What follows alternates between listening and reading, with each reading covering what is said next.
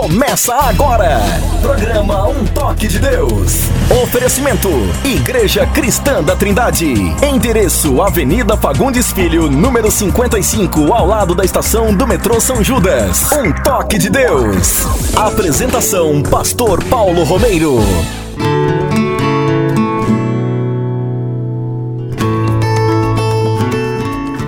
Em nome de Jesus de Nazaré, nome que está acima de qualquer outro nome, nós começamos com muita satisfação mais um programa Um Toque de Deus. Que privilégio, que bênção podermos estarmos juntos hoje através das ondas do rádio para glorificarmos o Senhor, para meditarmos a Sua palavra, é, também para aprendermos mais do Senhor e da Sua palavra. Que Deus abençoe todos vocês, queridos ouvintes, onde quer que vocês estejam, em qualquer situação, que a bênção de Deus os alcance, que este programa venha trazer edificação, crescimento espiritual, que venha trazer também despertamento espiritual, em nome de Jesus. Louvo a Deus também pela vida do meu companheiro, o pastor André Henrique, nosso pastor da nossa igreja lá em Osasco, e neste momento vamos ouvir os seus cumprimentos. E aí, André, firmeza? Paz do Senhor, meu pastor, firmeza. Você não esperava Tudo que eu bem, fosse fazer essa pergunta, né? Essa não, essa não, por essa eu não esperava. Mas tudo bem, graças a Deus, que bom, né, estarmos juntos aí mais um final de semana, mais um sábado aí, que o Senhor nos concede a alegria, o privilégio de estarmos aqui fazendo mais um programa, mais uma história do programa Um Toque de Deus.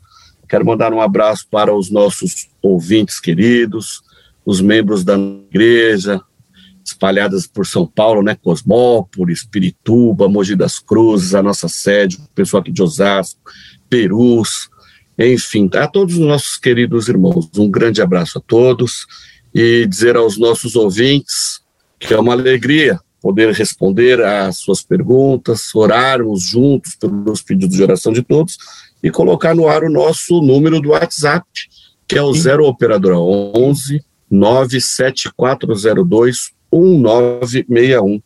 0 operadora 11 974021961. Você pode estar nos mandando as suas perguntas, o seu pedido de oração, que na medida do possível nós estaremos respondendo a todos. E que Deus nos abençoe, pastor, nos ajude a fazermos um bom programa e que tudo que façamos venha convergir na glória do nome dele. Amém. Esse é o nosso desejo, né? O desejo do nosso coração. A palavra de Deus diz, né? Ah, em 2 Timóteo capítulo 3, que nos últimos tempos surgiriam tempos trabalhosos, né? Nós estamos vivendo dias é, trabalhosos. Aos olhos humanos, ah, uma tragédia, né? Aos olhos humanos, uma situação muito difícil do ponto de vista humano. É, muita morte, é, muita pandemia que não cede, né? Ah, o comportamento de muitas pessoas também que não muda. Ah, infelizmente, a gente vê aí, isso é o que, que a gente fica sabendo, porque tem muita coisa que nem chega para a gente, né? nem chega na mídia, mas a polícia desmantelando né, é, aglomerações, festas. Parece que agora, recentemente, tinha uma festa para duas mil pessoas. Então é lamentável Sim, que isso é uma coisa continue, triste, né? É lamentável. lamentável. E as aglomerações, né? As aglomerações em geral, é, que, que favorecem a transmissão deste vírus. Nós corremos Sim. agora o risco aí também, estamos correndo o risco da invasão de uma variante da Índia, a indiana, uma indiana, cepa né? indiana mais letal, mais que contamina mais rapidamente. E é um tempo de angústia das nações, para usar uma expressão da Bíblia, né? A angústia das nações. E Verdade. nós precisamos orar, buscar a misericórdia de Deus, arrepender-nos dos nossos pecados, né? É tempo de saco e cinza, né? Assim era a forma da, do antigo Israel é, demonstrar seu arrependimento, seu quebrantamento e, é. pelos pecados, né? Era vestir-se de saco e cobrir-se de cinza. Então, que Deus nos ajude, né? Amém. Eu já citei este versículo aqui, mas não tem como não citá-lo novamente, que está em 2 Crônicas, capítulo 7, versículo 14. E se o meu povo, que se chama pelo meu nome, se humilhar e orar e buscar a minha face, e se desviar dos seus maus caminhos, eu ouvirei dos altos céus, perdoarei os seus pecados e sararei a sua sararei terra. a sua terra. Amém. Aí no 15 diz assim: Agora estarão abertos os meus ouvidos para a oração deste lugar. Então é um tempo de clamar, é um tempo de clamar. E, e é muito importante termos a palavra de Deus como nosso guia. Né? Nós precisamos olhar para a Bíblia como nosso guia, nossa bússola e viver conforme a sua palavra. Então é um tempo para nós difícil, para Deus não, porque não existe nada difícil para o Senhor nosso Deus. Ah, como é que você vai dizer que tem uma coisa difícil para um ser que é onipotente, que pode? É verdade, não dá. É, é, um vírus que nós, nós nem conseguimos enxergar, de tão pequeno que ele é, né? é de, de tão pequeno. Então você acha que ele é algum obstáculo para alguém, para um ser que é, o universo não pode contê-lo? Ele é maior do que o universo né, que ele criou. Então, o nosso Deus é um Deus onipotente, ele é onipresente, é, que significa ele pode tudo, ele está em toda parte, ele é um ser onisciente. Significa que não há limite para o seu conhecimento, não há limite. E eu creio neste Deus, eu creio, eu creio assim. Então, algumas coisas, André, é, estão muito bem definidas para nós. Por exemplo, é, a Bíblia é a palavra de Deus, a, única, a única nossa regra de fé e prática. A palavra de Deus é infalível, né? totalmente confiável. Eu não vou discutir isso com ninguém. Para mim, isso é um ponto pacífico. Eu não tenho, eu, não, eu, eu, eu, já passei pelas discussões ao longo das décadas, né? é, tantas, tantos cursos, tanta, tanta, sentado aos pés de tantos mestres. Ah, muitos mestres eram piedosos, né? Eu olhava para eles e eu, eu assim admirava não apenas o conhecimento, mas a vida de oração, André. Eram professores, homens e mulheres piedosos, né? que além da bagagem é, de conhecimento, que era muito vasta, muito profunda, ah, você poderia ver Cristo neles, o sentido, sentir no sentido figurado, né? Sentir uhum. o aroma de Cristo é, nesses mestres. E eles foram para mim fonte, é, fonte de inspiração. Mas eu também conheci outros professores safados, né, cretinos, é, que conheciam muito a Bíblia, né, mas não, não viviam a palavra. Né? Viviam uma vida imunda, é, homens muito capazes. Né? É aquilo que a palavra de Deus diz, acho que na carta de, de ainda acho que 2 Timóteo 3, aqueles que aprendem sempre, mas que nunca chegam ao conhecimento da verdade, a vida. Da verdade. Né? Aprendem, aprendem, aprendem, mas não chegam ao conhecimento da verdade. Porque eu creio assim, André, que toda pessoa que chega ao conhecimento da verdade de Deus em Cristo Jesus, a vida dela vai ser diferente, não vai, André? Sim, alguma coisa muda. Aliás, tudo muda, tudo né? Não dá para continuar sendo o mesmo. Tudo muda. É. Exatamente. Não lembro, dá para continuar sendo o mesmo. Eu me lembro de um dos nossos encontros de homem, nosso preletor foi o professor Clóvis Falcão, um homem Sim. de Deus, professor de teologia lá no Mackenzie, homem muito querido, né? E ele, naquela ocasião, falou uma coisa que eu nunca mais me esqueci. Se o, seu, se, o, se o seu presente não é diferente do seu passado, então você precisa se converter. Sim. Porque a frase boa. É, a conversão a Cristo, ela traz mudanças para a nossa vida, não é? Sim. É o que nós vemos em é. 2 Coríntios 5,17. Quem está Sim. em Cristo é nova criação. É nova criatura. É nova criatura, é nova criação. As coisas velhas passaram, e eis que tudo se fez novo. Então, é, é muito importante é, termos isso em mente. Então, é, louva a Deus pela caminhada que Ele tem nos dado, tem nos ensinado, Verdade. né? Louva a Deus por isso. Louva a Deus que Ele deu à Igreja Cristã da Trindade uma forma de tratar a palavra de Deus com temor, com fidelidade, né? E com equilíbrio também, né? Com equilíbrio também. Nós não gostamos de novidades que vão aparecendo. Então aparece a teologia Sim. da prosperidade aparece é, batalha espiritual, depois vem gargalhada sagrada, depois vem cura interior, depois vem. Ixi, vem a unção da gargalhada, a unção do riso. E vem, as novidades vêm vindo, elas vão surgindo. Sim. Né? Agora é coaching, né? Tem a teologia Isso. de coaching. Né? Coaching. É, é. Então, aí daqui a pouco surge outra. E nós não, nós não, não, não servimos a Deus assim. Para nós, a palavra de Deus, a Bíblia Sagrada, ela é totalmente suficiente, né? Ela é suficiente, ela não precisa de muletas. O Evangelho nunca foi aleijado, o Evangelho nunca precisou de muletas. Né? A Bíblia Sagrada também não, que é, lá está o Evangelho, né? A palavra de Deus. Ela é perfeita. Ela é perfeita, exatamente. Perfeita. Ela, exatamente, não tem defeitos, né?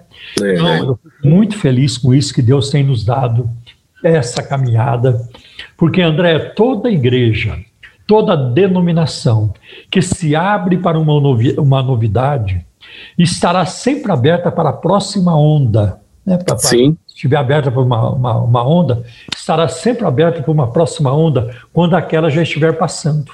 E agora? Como é que vamos fazer? E agora? Como é que... Agora já não se fala mais em, nisso ou naquilo. Vamos inventar outra coisa. E vão inventando modas, é. né? vão inventando modas. Isso a gente vê muito nas igrejas neopentecostais. Então tem uma ocasião que eles vendem a, a toalhinha, depois passa a vender o martelinho, depois passa a vender a rosa ungida, porque na verdade é uma troca. As pessoas Sim. pegam essas bugigangas, mas tem que deixar uma oferta, é uma forma de vender. É, né? é uma forma. É isso mesmo.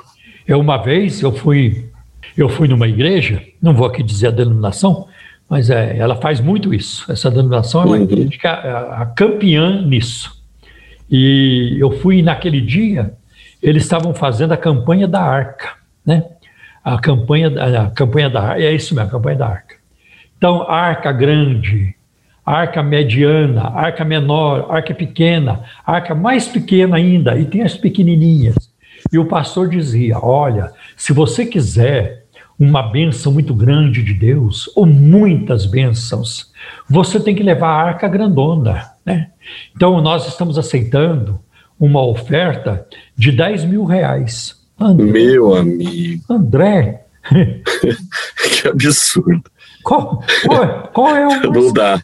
qual é o marceneiro que não gostaria de fazer uma arca? Opa, mas até eu ia dar um jeito de fazer umas arcas aqui, com certeza. Por, vender por 10 mil.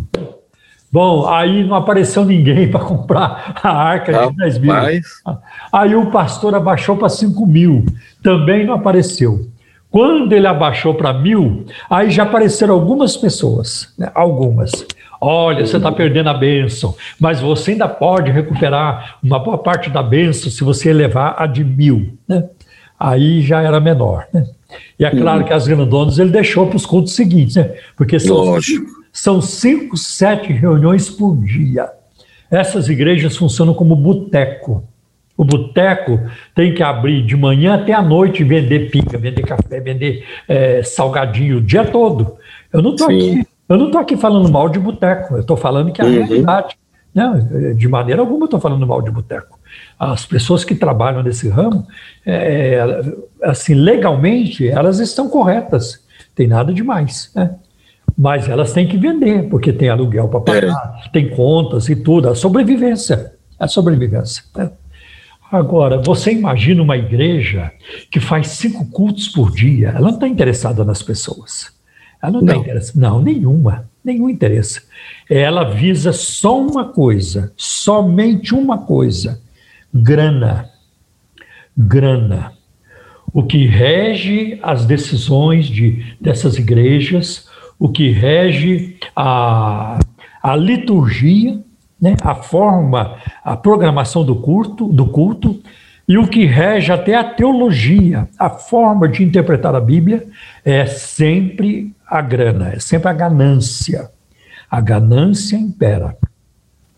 E aí baixou para mil, algumas pessoas foram lá e adquiriram a arca. Né? Aí não, não tinha mais, ninguém mais queria, baixou para 500.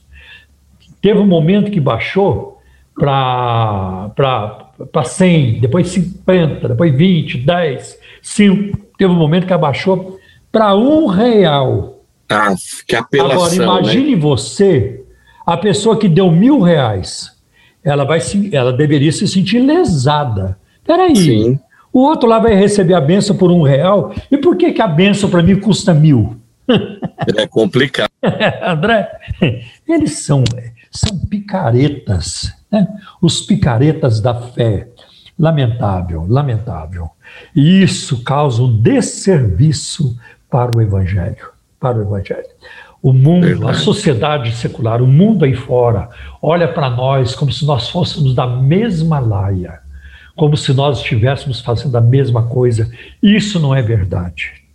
Não apenas nós não queremos esse estilo de ministério para nossas vidas, mas como tem outras igrejas que são sérias, que fazem a obra de Deus por um chamado de Deus irresistível, que entraram no ministério não foi para ganhar dinheiro, né? não foi para ganhar dinheiro mas foi para servir a Deus e o próximo. Então, a, infelizmente, a sociedade não é dotada de discernimento, a mídia em geral, a maior parte da mídia não tem discernimento. Então, eles acham que são todos iguais. Olha, falou evangélico, falou pastor, cuidado com a carteira. cuidado com a carteira. Então, isso é muito triste, né? Mas que Deus nos ajude a prosseguir fiéis à palavra de Deus, fiéis à sua palavra. Né? Como eu estava dizendo, eh, temos que tomar cuidado com as novidades que vão surgindo. Nós não precisamos disso, porque as novidades vêm e vão, mas a palavra de Deus, ela permanece para sempre. Amém?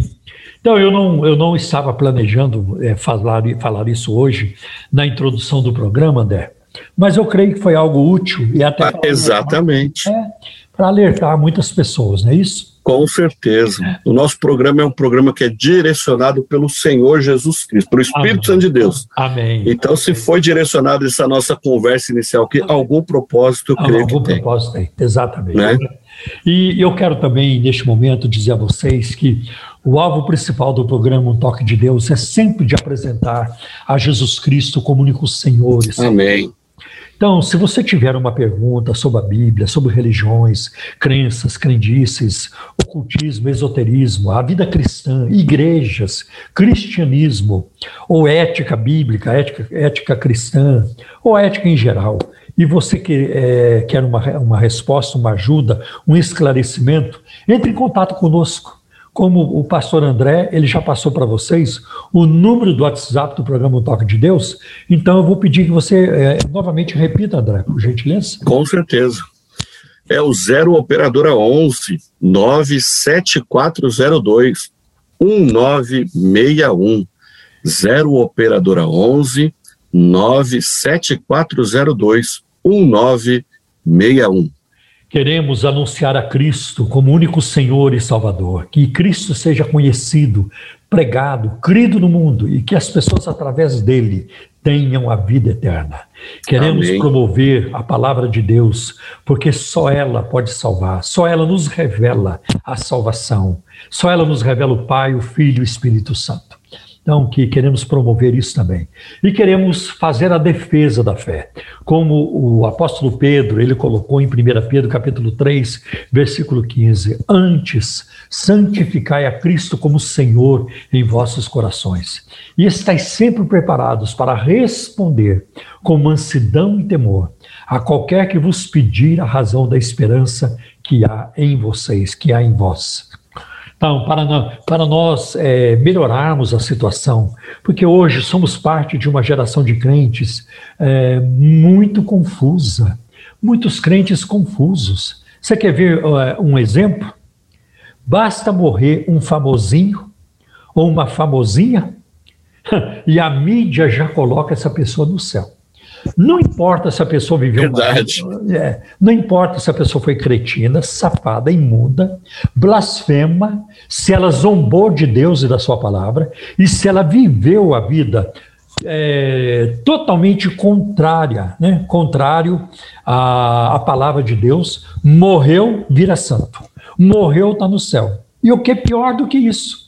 Os crentes estão concordando com a mídia. Os crentes estão concordando. O pior é isso. É só você olhar nas redes sociais, eu vejo. Né? Morre um safado, né? que viveu no pecado, ele acaba de morrer, a turma já põe ele no céu. Né? É. E eu quero dizer uma coisa para vocês: a mídia não salva. Vou repetir: a mídia não salva. Quem salva é Jesus. Tá? O, o fato de ser pastor, padre, rabino, gari, professor, o fato de ser um empresário, o fato de ser ator de novela ou atriz de novela, isso não salva ninguém. Nada. Não salva ninguém. Tá? é, e fazer obra de caridade também não salva. Não salva. Ah, a salvação é pela graça através da fé Aleluia. no sacrifício de Jesus Cristo. Não há salvação fora dele. Próprio Jesus disse isso em João 14,6. Eu sou o caminho, a verdade e a vida, e ninguém vem ao Pai a não ser por mim. Então, com essas verdades em mente, nós vamos agora para um, um segmento muito importante do programa, que é a palavra de Deus. Aleluia, glória a Deus. Que privilégio poder ouvir a palavra, né? Que privilégio. Eu fico me lembrando de alguns, alguns, é, algumas regiões da África, ou mesmo na Coreia do Norte, onde os cristãos têm dificuldade de ouvir, porque lhes é negado lhes é negada a liberdade para ouvir a palavra de Deus. Mas nós aqui podemos. Então vamos ouvir a palavra de Deus, vamos abrir o nosso coração e receber a sua santa e bendita palavra. Amém, meus irmãos. Amém. No programa Um Toque de Deus, Momento da Palavra, com o pastor Paulo Romeiro. Momento da Palavra quero aqui lançar um desafio. Se você ainda não é nosso parceiro de ministério, um patrocinador do nosso ministério, junte-se a nós na pregação da palavra de Deus, na promoção da ética bíblica, na defesa da fé cristã. Junte-se a nós. O nosso programa tem esse viés. A Igreja Cristã da Trindade também tem este viés. E eu, é, como já disse em ocasiões, é, em outras ocasiões, a Igreja Cristã da Trindade ela, ela se sustenta sobre um tripé é, uma perna chama-se equilíbrio doutrinário. Nós não gostamos de novidades, nós não gostamos de, é, de coisas que vão aparecendo, como teologia da prosperidade, como dente de ouro, como cura interior, é, e um punhado de práticas que nada tem a ver com a palavra de Deus. Nós não, não partimos para esse lado. Nós queremos manter fidelidade à palavra de Deus e nós nos alinhamos com isso. Tá? Agora, a segunda perna do tripé é, é ética bíblica. Né? Nós não queremos e não podemos ser um ministério de picaretas, de caloteiros, né? de, de corruptos. Nós não queremos isso para o nosso ministério. Nós somos pecadores, nós somos falhos, mas existe uma diferença entre safadeza e falha. Nós sempre vamos ter que conviver com as falhas uns dos outros mas conviver com a safadeza do outro, isso não podemos. Né? Isso não devemos e nem podemos. Então, nós queremos promover a ética, viver de acordo com a palavra, em obediência à palavra de Deus, porque isso traz vida para nós, isso traz alegria para nós. Né? Ah, então, isso é muito importante. A terceira perna do tripé é fervor pentecostal. A Igreja Cristã da Trindade é uma igreja pentecostal. E nós cremos na atualidade dos dons espirituais e na prática dos dons espirituais. Nós promovemos e buscamos o batismo com o Espírito Santo, o orar em língua estranha, a prática dos dons, todos eles. Nós queremos os dons de curar, de línguas, interpretação de línguas, de profecia, o dom do conhecimento, o dom de variedade de línguas, a interpretação de línguas, o dom da fé, os dons de curar, como já foi mencionado, o dom da sabedoria, tudo isso nós queremos, e Deus tem muito mais além disso para nos conceder. Então nós queremos viver uma fé vibrante, uma fé de acordo com a Bíblia, mas nós não queremos ser uma igreja vazia, ter os nossos corações vazios. Nós queremos o fogo do Espírito Santo, queremos a unção e o fervor do Espírito na nossa vida, porque é assim que nós vamos ganhar as almas, é assim que nós vamos impactar essa geração atual. Tá bem, meus irmãos?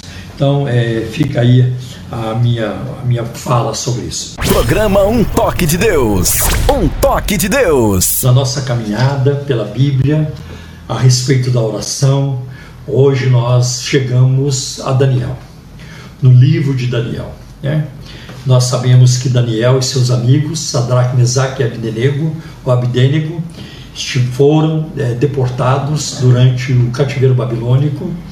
Ah, quando Jeremias profetizava e profetizou de que Israel seria levada, a nação seria levada cativa para a Babilônia e lá ficaria por 70 anos. Né?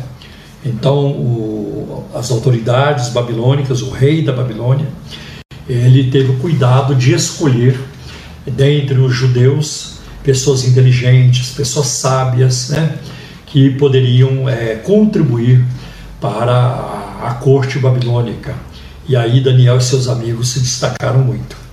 Então é muito interessante a vida de Daniel, porque são poucas as pessoas na Bíblia que têm, ah, que têm assim, o perfil que ele tem na questão de caráter, de falhas. A gente não encontra falhas na vida de Daniel. A gente não encontra. Né? Ah, pode procurar no livro de Daniel e dificilmente você vai encontrar Daniel cometendo algum pecado. Tudo isso. Eu não vou dizer que ele não cometeu pecado. Não, de maneira alguma. Até porque Romanos capítulo 3, versículo 23 já, já desmorona qualquer pensamento contrário. Porque todos pecaram e todos caíram da glória de Deus. Mas a Bíblia não relata. Como também a Bíblia não relata a qualquer falha no caráter de José lá no Egito, o filho de Jacó, que ficou conhecido como José do Egito. Também ele viveu uma vida íntegra, isso é muito bonito. Né? Então, essa integridade deu grande vitória, foi um dos fatores que contribuiu para uma vida vitoriosa de Daniel na Babilônia, num ambiente hostil, uma língua diferente, um povo diferente, costumes diferentes, né? leis diferentes, deuses que não eram Deus de Israel. É, tudo isso foi um grande desafio. Né? Mas o que eu acho muito lindo é que o profeta Daniel ele viu a morte de cinco reis: né? Nabucodonosor, Belsazar, Dario, Ciro e mais alguns. Né? Ele viu a morte de cinco reis. Ele E outra coisa, Daniel serviu o rei na Babilônia sem desagradar a Deus. E serviu a Deus sem desagradar o rei. Que discernimento, que equilíbrio, que sabedoria. Isso aí uma. Ele, é, ele era dotado de uma boa dose de sabedoria para ele se comportar assim. Mas foi assim que aconteceu. E um dos traços marcantes na vida de Daniel é que ele era um homem de oração. Né? Ele era um homem de oração. Ele não deixou de orar, mesmo com a ameaça de ser lançado na cova dos leões, né? mesmo quando passou por esse perigo. E ele buscou também a Deus a fim de interpretar o sonho de Nabucodonosor, como acontece no capítulo 2. Né? E também ele foi usado por Deus para interpretar a visão que Belsazar teve no capítulo 5, a mão que estava escrevendo na parede, né, quando o rei estava lá no meio de um carnaval, de uma orgia com seus mil generais e, e mulheres e tudo isso, e ele então mandou trazer os vasos sagrados do templo em Jerusalém, porque ele queria afrontar a Deus e passar a imagem de uma pessoa é, formidável, sem medo nenhum, o rei é corajoso, o rei é isso aí, ele não, não, não se curva a nada, né? nem ao Deus de Israel ele, ele se curva. Né? Então ele profanou, né? ele profanou os vasos sagrados do templo que foram levados para a Babilônia. E enquanto ele estava lá na festa, surgiu, apareceu uma mão escrevendo na parede. Só a mão, deve ter sido uma visão assim chocante, né? uma visão que é, não vou falar horripilante, mas uma visão é, que deu muito medo, né? atemorizadora. Né? E a mão começou a escrever. E uma das frases que aquela mão escreveu foi é, Menemene Tekel Farsim. Né? E ele queria saber o significado daquilo. E ele perguntava para um sábio daqui, um astrólogo dali, um adivinho de cá, e ninguém sabia. Aí, isso estou falando do capítulo 5 com Belsazar. Aí alguém lembrou: Ó oh, rei, existe no teu reino um homem em que habita o espírito dos deuses. Chame-o. Chame-o. Ele vai interpretar essa, essa escrita. É, ali é escrita estranha. essa escrita que apareceu é, na parede. E aí foram chamar Daniel.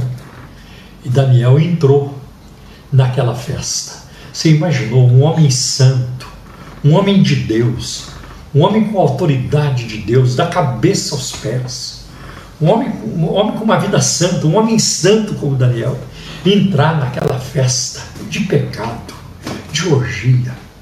Que contraste, que coisa tremenda. Eu, eu fico imaginando a autoridade de Deus no, no, no, rosto de Daniel, nos olhos de Daniel, no semblante de Daniel. Né? semblante de Daniel. talvez seus cabelos já fossem brancos, alguma coisa assim.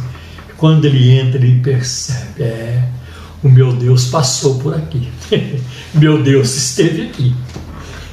E ele então ele, ele interpreta aquela visão. E do jeito que ele interpretou, aconteceu. Né? Pesado foste na balança e foste achado em falta. Deus na balança, ó rei. E o seu peso não estava bem, não estava correto. E naquela mesma noite morreu Belsazar. Que juízo! Que Deus tremendo é o Deus da Bíblia. Que Deus tremendo. Né? Que eu não tenho expressão aqui ah, suficiente para falar dessa, dessa majestade do Deus da Bíblia. Né? Não tem expressões suficientes. Então, ele também interpretou o sonho de Nabucodonosor no capítulo 2. Né? Acho muito interessante.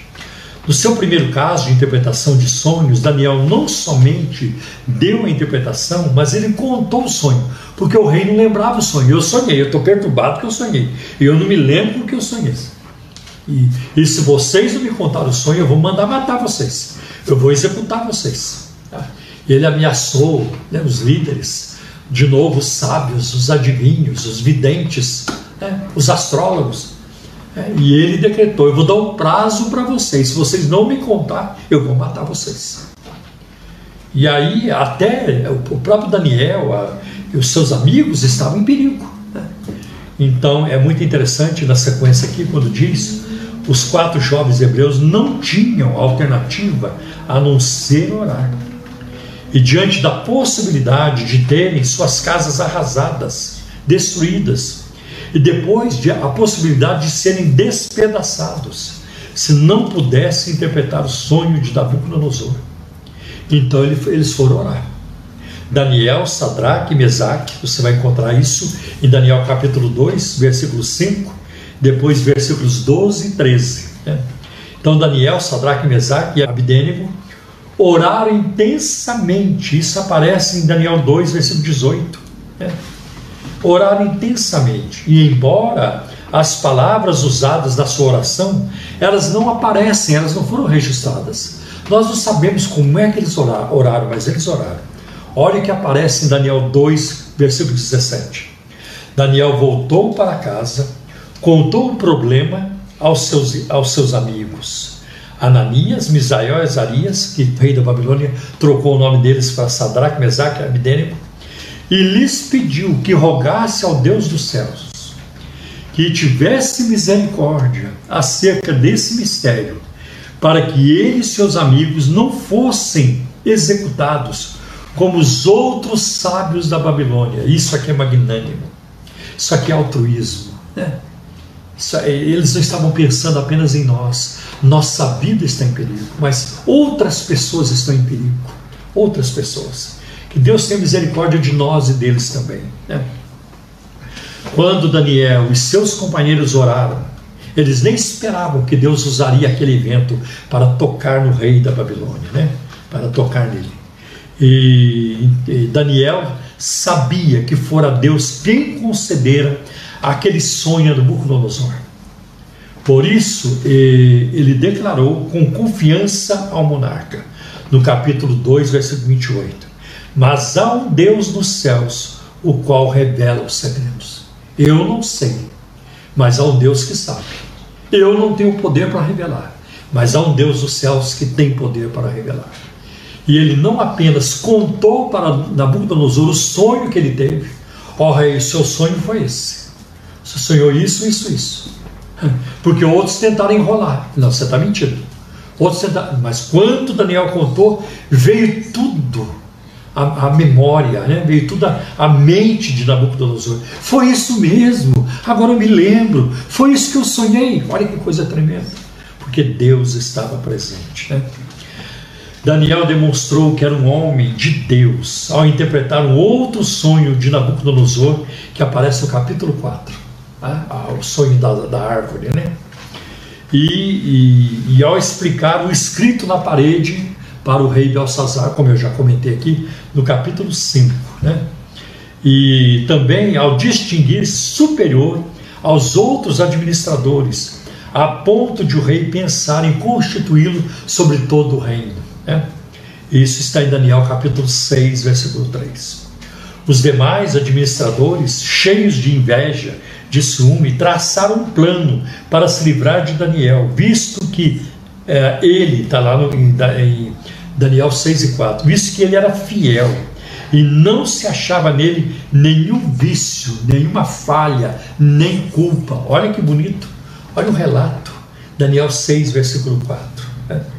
Mas foram incapazes de encontrar motivos para acusá-lo quanto aos negócios do governo. O que, que ele fazia?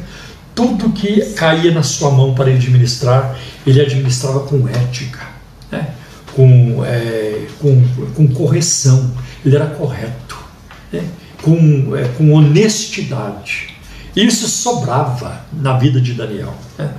Então, ele sabendo, seu, ah, os seus ah, invejosos, né, as pessoas que o invejavam na corte babilônica, sabendo que ele era um homem de oração, olha aí, e que não passava um dia sem orar, eles pediram então ao rei Nabucodonosor para assinar um decreto determinando que durante 30 dias ninguém orasse a qualquer deus ou homem, ninguém fizesse algum pedido a qualquer deus ou qualquer homem, a não ser ao rei da Babilônia, a não ser a Nabucodonosor. E aí, Daniel, quando soube que o rei havia assinado este decreto, a escritura estava assinada, né? e nós vamos encontrar essa informação em Daniel capítulo 6, versículo 10.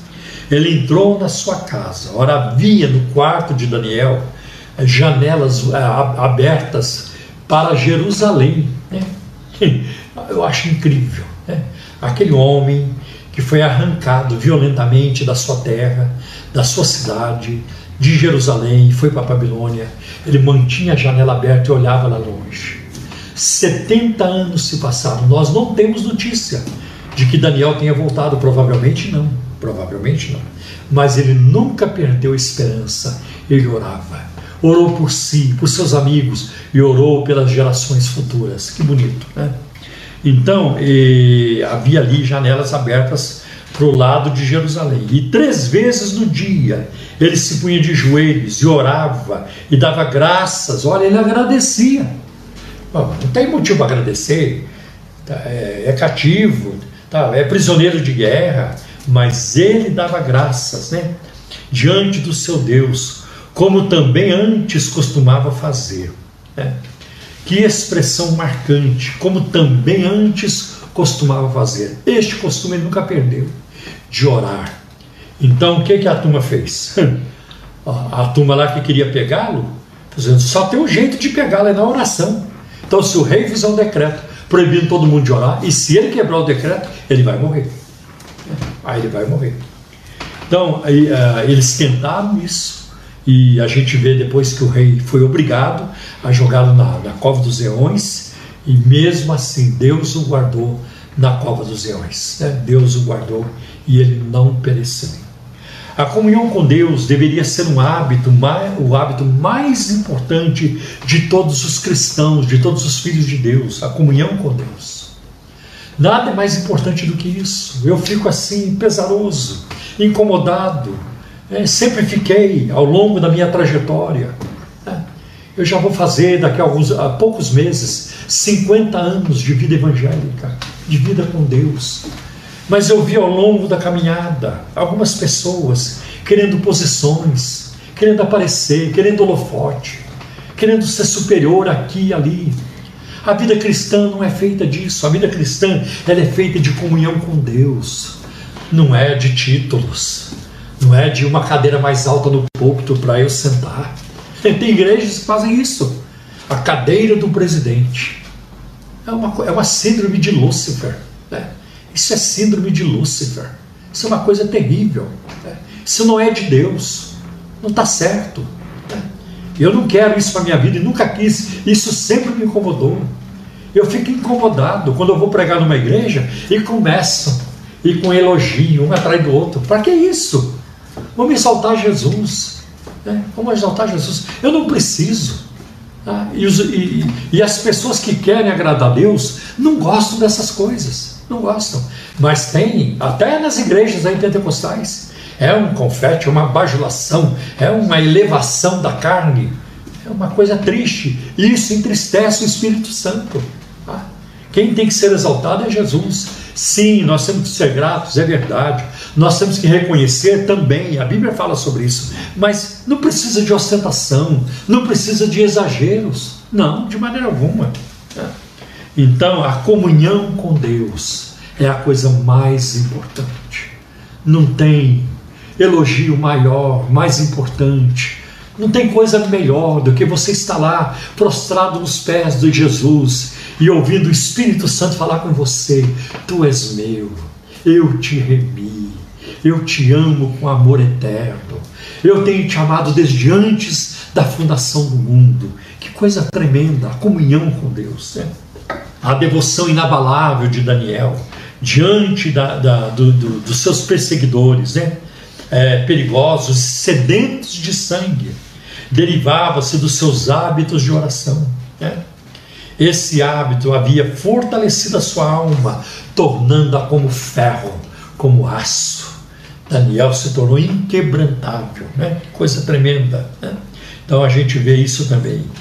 E quando sua vida foi ameaçada pela prática do hábito de orar, ele simplesmente manteve a prática sem qualquer desculpa. Não, vou parar de orar. Esperar para passar um mês, um mês dura pouco, ah, Deus não vai ficar bravo comigo. Né? Eu vou esperar passar esse momento, esse momento de luta, depois eu volto a orar. Né? Não, ele não fez isso. Ainda que eu morra. E olha, nessa resolução de, de, de Daniel, nessa postura firme de Daniel, Deus foi exaltado.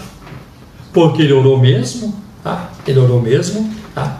ele, podia, ele poderia estar legalmente errado, mas ele nunca esteve moralmente errado. Porque quando a lei de Deus conflita com a lei do homem, é a lei de Deus que prevalece. É a lei de Deus que prevalece. Por isso a história do cristianismo é marcada de martírios, de mártires. Porque eles preferiram abrir mão da própria vida para obedecer a palavra de Deus do que obedecer à carne. É. E Daniel ficou firme. Que essa firmeza seja também encontrada em você em mim, todos nós. Não ceder, não arredar o passo. Eu sou de Jesus. Eu vou obedecer, eu vou fazer a vontade do meu Deus. Nada vai me tirar da caminhada, nada vai me tirar dos trilhos, nada vai mudar a minha forma de amar a Deus, de amar a Sua palavra e obedecer a Sua palavra. Que Deus nos ajude, que Deus nos abençoe com essa firmeza em nome de Jesus. Amém, meus irmãos.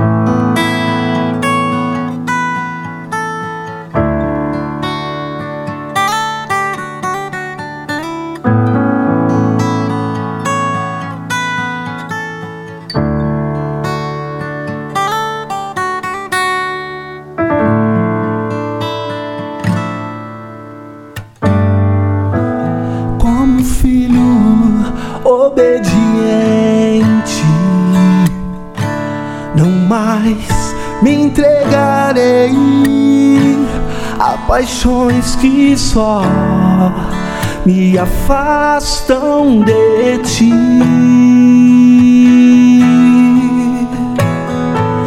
Estava perdido, me encontrei no teu amor que me conquistou para sempre. Jesus, Jesus, Tu és o meu amado, Tu és a razão da minha vida, Tu és o meu maior amor, Tu és Senhor, Deus, nada mais me separará do teu amor, nada mais me separará de ti, Senhor, nada mais me separará do teu amor nada mais me separará de ti, Senhor. Nada mais me separará do teu amor, nada mais me separará de ti, Senhor. Nada mais me separará do teu amor, nada mais me separará de ti, Senhor. Nada. Ah, tu és, Senhor, tão envolvente. Me aproximei, me apaixonei. Estava perdido, me encontrei no teu amor que me conquistou para sempre. Jesus, Jesus, tu és o meu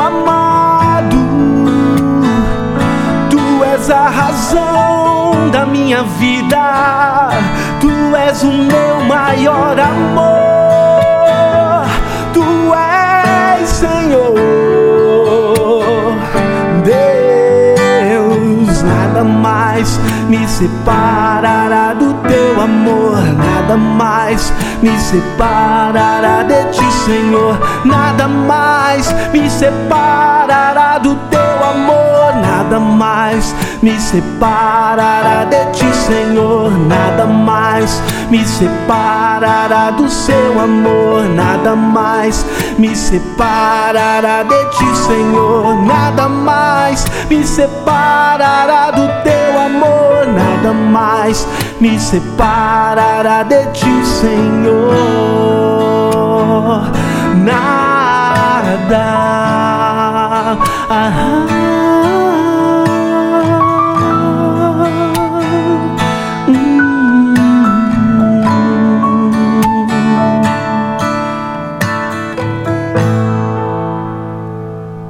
Você está ouvindo programa Um Toque de Deus. Um toque de Deus. Direção e apresentação: Pastor Paulo Romeiro. Igreja Cristã da Trindade. Telefone 0 operadora 11 3539 5919. Site www.ictrindade.com.br. Endereço: Avenida Fagundes Filho, número 55, ao lado da estação do metrô São Judas. Igreja Cristã da Trindade. Glória a Deus, né? Por tudo que nós temos ouvido até agora e neste momento, como faço em todos os programas, quero agradecer a todos vocês, meus amados, que, meus queridos irmãos e irmãs, pelo apoio que vocês têm dado ao programa Um Toque de Deus e ao nosso ministério em geral, a Igreja Cristã da Trindade. O apoio de vocês é, em, em, forma de dízimos e ofertas tem sido vital, muito importante para continuar, para continuarmos a fazer a obra de Deus. Então, que Deus os recompense. E se você ainda não é o nosso parceiro de ministério, não é um patrocinador do nosso ministério, junte-se a nós na pregação da palavra, no ensino da palavra e também a, a fazer discípulos através da palavra de Deus. Junte-se a nós. A gente precisa muito de você. É, e a sua oferta, a sua contribuição a, em forma de dízimos e oferta é muito bem-vinda, muito apreciada e muito importante para continuarmos com esse trabalho. Tá? E que o Espírito Santo toque o seu coração para que você faça segundo a orientação que ele lhe der, tá bem? E que Deus recompense vocês. Para tanto, eu vou passar para vocês neste momento os dados das contas bancárias que a Igreja Cristã da Trindade tem nos bancos Bradesco, no Banco Itaú e também na Caixa Econômica Federal. Vamos começar com o Banco Bradesco. Agência 548, dígito 7. Conta corrente 83 830, dígito meia dúzia, dígito 6. No Banco Itaú, agência 4836, conta corrente 16924, dígito 5. Agora, na Caixa Econômica Federal, agência 1374, operação 003, conta corrente 40 10 10 dígito zero. Tem Pix? Temos também, para facilitar a vida de todos. O Pix é uma, é uma maravilha. É rápido e não paga taxa nenhuma, não, você não paga nada para transferir, né? qualquer que seja a quantia.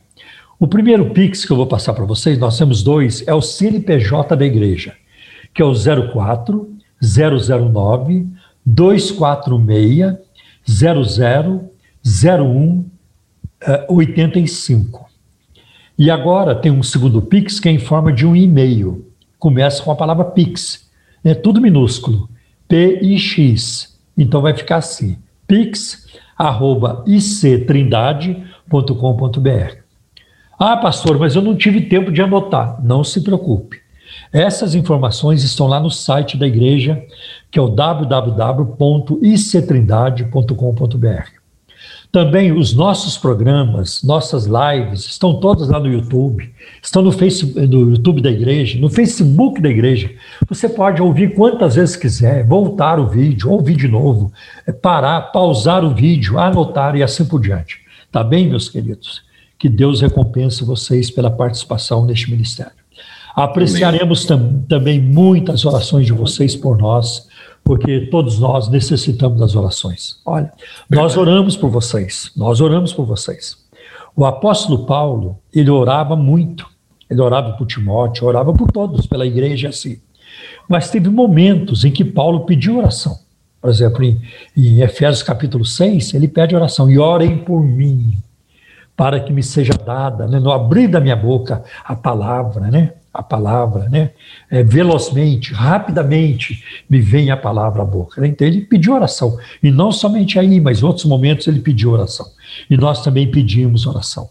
Nós não somos assim, super, super heróis, super crentes, né? Não, nós não somos. Nós somos de barro. Nós somos também limitados, né? Somos barro nas mãos do oleiro. E como você, temos lutas também. Tá bem? Que Deus os abençoe em nome de Jesus. Ah, quero passar para vocês o telefone da Igreja Cristã da Trindade, porque na vinheta, não sei se já foi corrigido, eu já pedi para corrigir, está errado. Então, o nosso telefone é 0 Operadora 11 3539 5219. 3539 5219, tá bom? Ah, então está dado esse recado. Glória a Deus, né? Amém. Programa Um Toque de Deus. Um Toque de Deus. Bem, neste momento nós vamos passar para vocês informações importantes do Ministério da Igreja Cristã da Trindade. Eu quero começar falando, tem alguma atividade com você hoje, André? Hoje nós não temos, nós temos só na próxima quarta-feira. Tá bem. Então, amanhã por ser domingo, nossas atividades na sede da Igreja Cristã da Trindade, lá ao lado do metrô São Judas, começam às 10 horas da manhã, com o nosso culto dominical e também transmitido ao vivo, culto online. Se você não puder ir, você pode acompanhar pela internet. É importante que você acompanhe pela internet. Não perca a sintonia com Deus, não perca o contato com Deus. É possível estarmos juntos em espírito. O melhor é, é fisicamente. Mas eu entendo a situação, é um momento muito delicado que exige muito cuidado da nossa parte. Tá?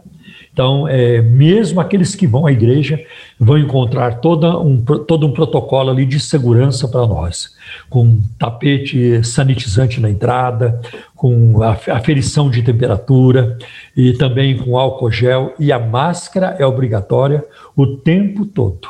Eu, por exemplo, eu uso máscara o tempo todo. Eu já, eu já fui vacinado com a segunda dose, faz mais de um mês. Já recebi a segunda dose, mas eu não tiro a máscara porque mesmo eu estando protegido, se eu pegar o vírus, é, eu posso transmitir para outros. Transmitir, né? É, eu posso transmitir o vírus para outro. E eu, eu não posso fazer isso. Né? Quem ama, cuida, né? Assim, é, Exatamente. É uma expressão assim, quem ama, cuida. Isso. É, é, e amar o rebanho é cuidar também do rebanho. Amar as ovelhas é também cuidar das ovelhas em todas as áreas, não é só espiritualmente, fisicamente também. Então, Queria deixar vocês com essa informação. Tá? Eu tiro a máscara no momento que vou pregar. Tá? E, e, nós estamos nos esforçando para não misturar os microfones na hora do culto. Cada um tem lá o seu microfone. Eu tenho o meu, o meu já é de põe na cabeça aqui, etc. Então, mas cada, cada um lá tem o seu microfone. E estamos também diminuindo a participação dos irmãos na liturgia, porque um subia para é, fazer abertura, outro para orar, outro para falar de dízimo oferta. Não, agora menos pessoas, enquanto a gente não se sentir mais seguro nessa situação. E eu digo a vocês, só vamos nos sentir seguros quando a maior parte da população for vacinada, tá bem? Então, 10 horas da manhã, nosso culto dominical. Às 17 horas, 5 horas da tarde, Escola Bíblica Dominical online também, tá? Tudo aí pelo Face, pelo YouTube da igreja. E às 18 horas, a ministração para as crianças, com o Ministério Infantil, a, a tia Valéria, a Andréia, a Priscila e outras pessoas também é, que participam deste ministério, tá bem? E também a, às 18h30 é o nosso culto presencial, né? É o nosso culto é, presencial. É, e também não é transmitido pela internet. Às 18h30 é o segundo culto. Quem não pode ir de manhã, vai à noite. Né? É, até tem menos pessoas à noite, é mais fácil, tá? Bom, e toda quarta-feira, às 19 horas, é, nós fazemos a nossa live da oração, a Simone e eu, você pode acompanhar também, é uma grande bênção, tá bem? Ah, André, seus horários lá em Osasco, por favor. Então, como o senhor termina aí dando a informação da quarta-feira, eu começo pela quarta-feira, né? Você que está ali ouvindo, assistindo o Pastor Paulo, a Simone pelo Facebook da sede, você pode mudar a página assim que acaba a live do Pastor Paulo, você muda para a página do Facebook da ICT Osasco. Nós estamos ali também fazendo o nosso culto pelas nossas redes sociais a partir das 8 horas na quarta-feira. Nós estamos ali com o projeto Raízes, estudando a palavra de Deus. Estamos estudando o livro do Dr. Craig Kinner, O Espírito na Igreja. Essa semana Uh, nós vamos estar falando sobre a salvação, o Espírito Santo né, e a salvação.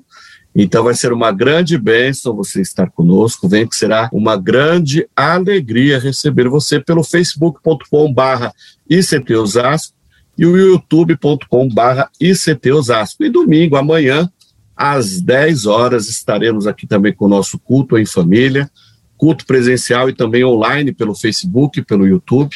E você que estiver na nossa região aqui, Osasco, Lapa, Carapicuíba, Alphaville, venha estar conosco, venha de máscara, nós temos aqui álcool em gel, nós temos aqui, estamos seguindo todos os protocolos de segurança, e você é muito bem-vindo a estar conosco amanhã no nosso culto em família, às 10 da manhã aqui em Osasco, na rua Açucena, número 670, no Jardim das Flores. Será uma grande alegria estar com vocês aqui. Eu quero já dar um spoiler que no próximo sábado, dia 6, sábado que vem, nós vamos estar iniciando aqui na nossa igreja em Osasco a escola Crescer. Essa escola é uma escola bíblica, onde nós vamos estar estudando aí diversos temas da nossa caminhada cristã. Né? Então venha fazer parte conosco aí a partir das 17 horas, venha estar conosco.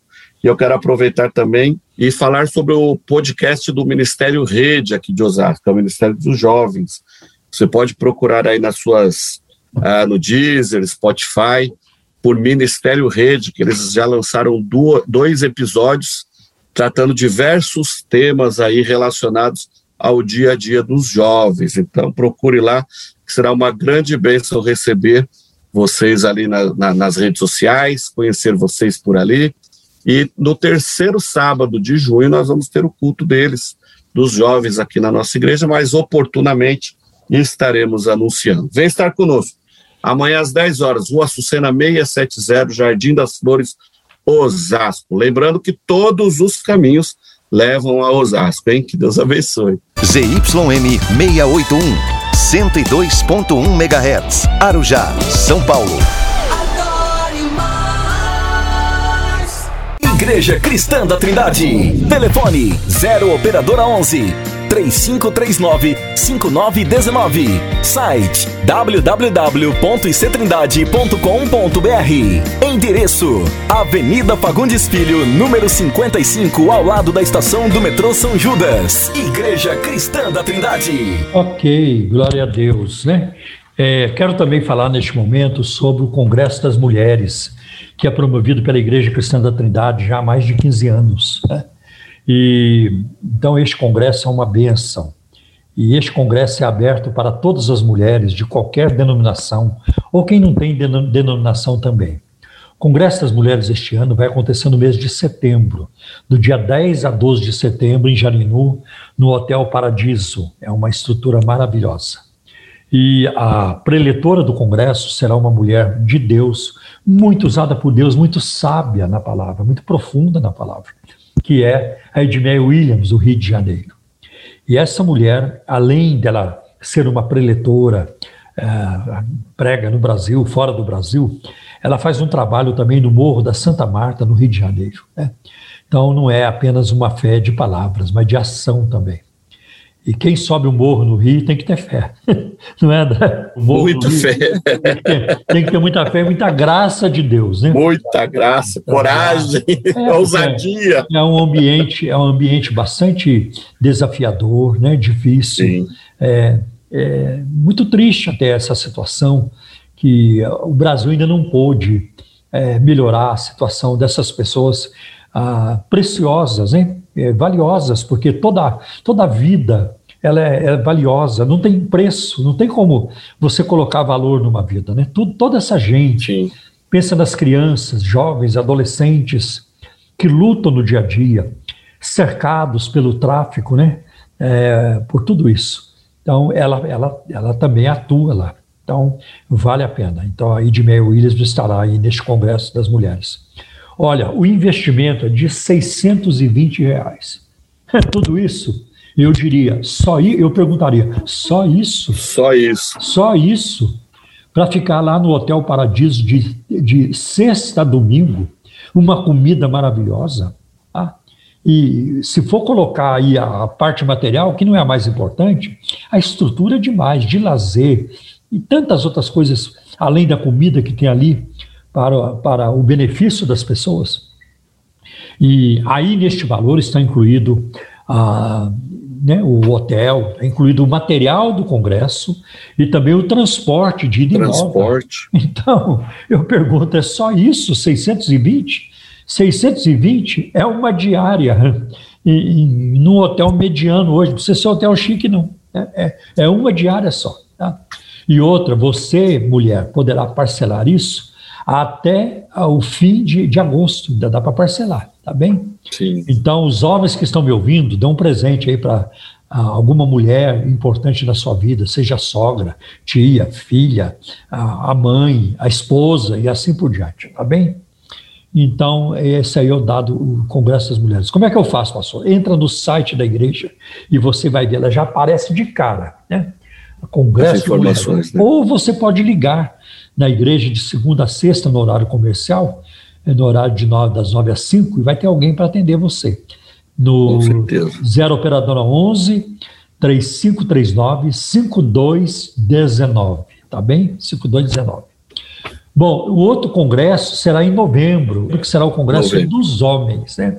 que vai acontecer em Vargem, um pouco depois de Atibaia e, ah, e vai ser ah, do dia 19 a 21 de novembro. Né? Vai ser uma grande bênção. Estou trazendo também um preletor do Rio de Janeiro, um homem avivado, cheio do Espírito Santo, pastor Ari Iac, da Igreja Maranata, no Rio de Janeiro. Vai ser uma grande bênção. Nós nos conhecemos, somos amigos, acho que desde 88, 89. Faz um tempinho, né, André? Um pouquinho de é, tempo, né? É. Nós éramos jovens quando nos conhecemos. Olha, então faz muito tempo. Éramos jovens quando nos conhecemos. Né? E o tema do nosso congresso é Enchei-vos do Espírito. É isso que nós Aleluia. queremos. Queremos a manifestação pentecostal, a, o batismo com o Espírito Santo, os dons espirituais. Nós precisamos de renovação, de um derramamento do Espírito Santo. Mas não precisamos esperar até o congresso. Temos que buscar isso continuamente. Tá bem? Então, são os nossos avisos principais, André. Sim. Glória a Deus. Deus abençoe vocês. E é o mesmo esquema. Entra em contato lá com a igreja, na, na sede, para você se inscrever, ou no culto. Do, você vai no culto lá e se inscreve, tanto no domingo de manhã ou à noite. Vocês podem se inscrever para esses congressos das mulheres e dos homens. Bem, agora vamos então para um, um segmento, um momento muito importante do programa também, que é o momento de perguntas e respostas. Agora, você pergunta e nós respondemos. Perguntas e respostas no programa Um Toque de Deus.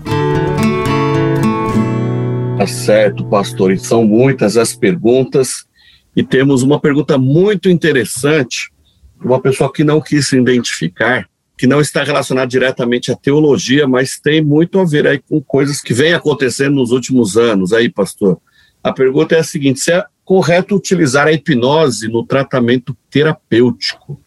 André, este tema ele é um tema complexo, não é fácil. É. Né? E principalmente para mim, que a minha área é a teologia. Né? Isso tá, é melhor ser tratado por um psicólogo. Os psicólogos e psiquiatras acho que tratarão melhor essa questão. Mas eu vou me valer de um autor, de um, um grande teólogo, já, já falecido, D.A. Carson. E ele, e ele, então, escreveu uma obra muito importante, é o Dicionário de Ética, né, publicado pela editora Cultura Cristã. Eu vou me valer, então, das ideias e do pensamento do D.A. Carson.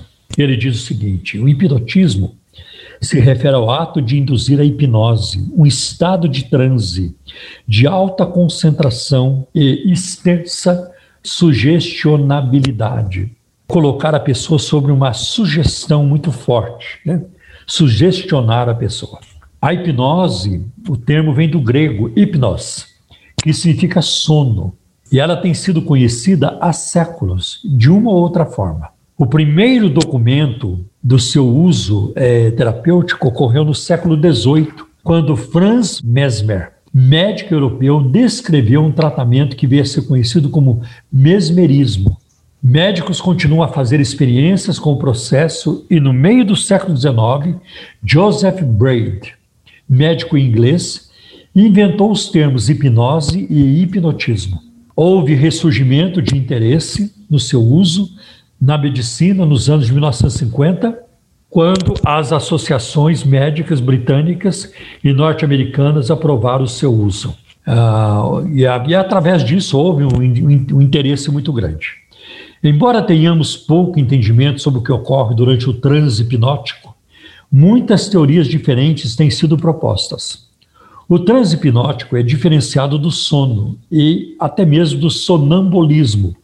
O que é o sonambulismo? É a pessoa que está sonhando e ela levanta da cama e ela vai para cá e vai para lá, dormindo. Ela não percebe que está dormindo. Né? É uma coisa muito perigosa até. É um perigo, né? É um perigo, perigo. né? É. Mas é um fenômeno, não acontece com todo mundo, com algumas pessoas acontece, né? É, o sonambulismo. O transe hipnótico é diferenciado do sono e até mesmo do sonambulismo. São estados de consciência diferentes, como demonstram os testes de eletroencefalograma, sem que, contudo, se saiba em que consistem essas diferenças. Isso tem levado muitos especialistas a duvidarem de que haja de fato alguma diferença.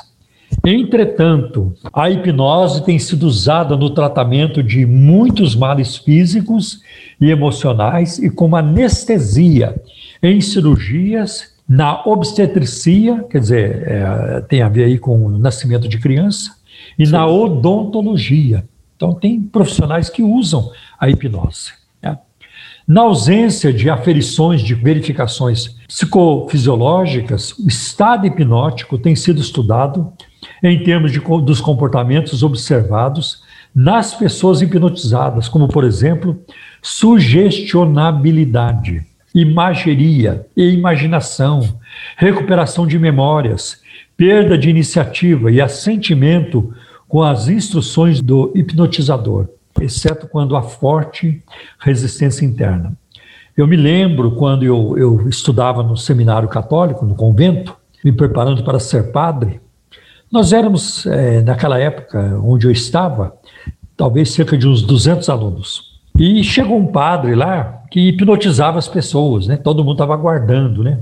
Olha, ele vai vir, nós vamos ser hipnotizados e tudo isso. Né? E aí todo mundo no auditório, tomamos café, foi todo mundo para o auditório. Nós éramos rapazes, né? Adolescentes e jovens. E ele então foi lá na frente, depois ele pediu para todo mundo é, é, cruzar as mãos, cruzar os dedos, né? E todo mundo com os dedos cruzados. E ele foi trabalhando. Eu não me lembro todas as palavras, né? Mas, é, de repente, lá pelas tantas, ele falou assim: você vai tentar separar as mãos, mas não vai conseguir. Seus dedos estão grudados. Seus dedos foram colados. E ainda que você queira, você não conseguirá, conseguirá separar as suas mãos, porque os seus dedos foram colados. Eu vou contar até tanto, eu, eu não sei o que ele fez, foi mais ou menos isso. E para que você separe as suas mãos, mas você não vai conseguir. Tá? Você não vai conseguir. Aí ele fez, ah, deu o um momento da gente separar as mãos? Muitos separaram as mãos. Muitos separados. Mas alguns não. Várias uhum. pessoas não separaram. Tá? Aí ele fez uma outra, uma outra coisa e ele percebeu que tinha dois rapazes que eram muito é, influenciados pelo que ele fazia. Muito influenciados por essa sugestão. É uma, é uma é sugestão. Né? Uhum. É. Aí ele chamou esses dois lá na frente. Aí todos, todos nós sentamos. Eu já separei as mãos na, na primeira. Eu não fiquei grudado. Separei de primeira. Você não teve não, fé, tá não, tá vendo? Não. Aí eu, já, eu, eu, me sentei e ele chamou esses dois que pareciam mais suscetíveis, é, mais influenciados, chamou esses dois lá na frente. Aí pegou um e falou assim: Olha, você acabou, eu, tô, eu vou te dar uma maçã agora. E ele estava como que hipnotizado mesmo eu vou te dar uma maçã e para você comer essa maçã. Né? E, e aí ah, pode pegar a maçã. E o rapaz estendeu a mão, pegou a maçã invisível, quer dizer, a maçã que não existia. Meu amigo. Pegou e começou a comer a maçã e mastigar. Que loucura. mastigar. Bom, então foi, essa foi uma coisa de sugestão. Né? Eu vejo essa prática, essa técnica de sugestão, e aqui eu vou daqui a pouco falar de sugestão. Vamos é, ainda mais alguma coisa sobre o hipnotismo. Né? Quais os perigos? Os perigos do hipnotismo incluem a cessão do controle individual a uma outra mente e a possibilidade de abuso por parte da pessoa sem, de pessoas sem ética ou sem informações e treinamento adequados. Quando você se submete a uma sessão de hipnotismo, você está se entregando a alguém e você não sabe é, o que, que aquela pessoa pode é, é, proporcionar, pode fazer. É muito perigoso isso, né? Principalmente que você fica numa situação de pouca resistência. Né? A pessoa se entrega, como o rapaz é. da maçã. Né? Ele poderia, não, não estou vendo maçã nenhuma, como é que eu vou comer? Me dá maçã. É. Aonde que está essa maçã? Quero ver essa maçã. Não, mas ele pegou, né, porque ele estava sugestionado. Embora a hipnose não possa ser induzida sem a disposição do sujeito a ser hipnotizado, o hipnotizador sem habilidades poderá precipitar reações não desejadas, como, por exemplo, comportamento criminoso numa pessoa com impulsos criminais latentes, ou uma intensificação de sintomas psiquiátricos na pessoa não preparada para a hipnose. E aí eu gostaria também, nessa esteira da, da hipnose, falar rapidamente sobre sugestão. A sugestão é um processo de comunicação humana na qual uma ideia é implantada ou um comportamento é induzido no indivíduo que responde acriticamente, quer dizer, sem crítica, sem criticar, sem, sem discernimento praticamente. Ele não, não verifica uh, o que, que, que é bom, o que, que é ruim. Esse processo, devido ao seu, a seu potencial de exercer influência construtiva ou destrutiva, tem implicações morais. A sugestão tem seu papel em muitas formas de intercâmbio humano. Os anunciantes usam a sugestão para influenciar os consumidores à compra de seus produtos. Né? Por exemplo, o cigarro ele causa uma destruição terrível na saúde de uma pessoa fumante. Causa uma, uma destruição terrível. Mas você vê, a, as propagandas de cigarro, elas traziam, eu não tenho visto ultimamente, mas elas traziam é um cara bonito e forte, um, um alguém do, do oeste, vestido de um cowboy muito forte, poderoso, e ele fumando. Então, é uma forma de, olha, pessoas fortes, pessoas bonitas fumam. Né? É. Pessoas, pessoas bem-sucedidas, artistas fumam. Né? Então, é uma forma de sugestão também. Né? Os políticos persuadem as pessoas a votar neles assim. Opa! Né? A sugestão é a base da hipnose e de certas formas de, de psicoterapia em curto prazo. O efeito da sugestão depende da capacidade da fonte de transmitir a autoridade e da vulnerabilidade do sujeito à denominação da sugestão. Então, o, o sugestionador tem que ter muita habilidade. Tá? E o outro que recebe a sugestão tem que estar vulnerável a isso. Né? Por exemplo, hoje nós vemos as fake news. Gente, o que tem de solução, tratamento para é, careca, para calvície. Não, essa, esse remédio pronto está resolvido e tudo.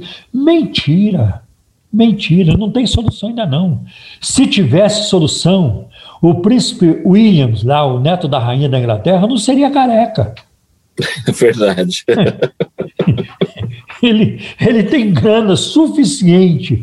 A ah, rainha tem. da Inglaterra tem grana suficiente para fazer nascer cabelo lá na, na cabeça do príncipe Williams.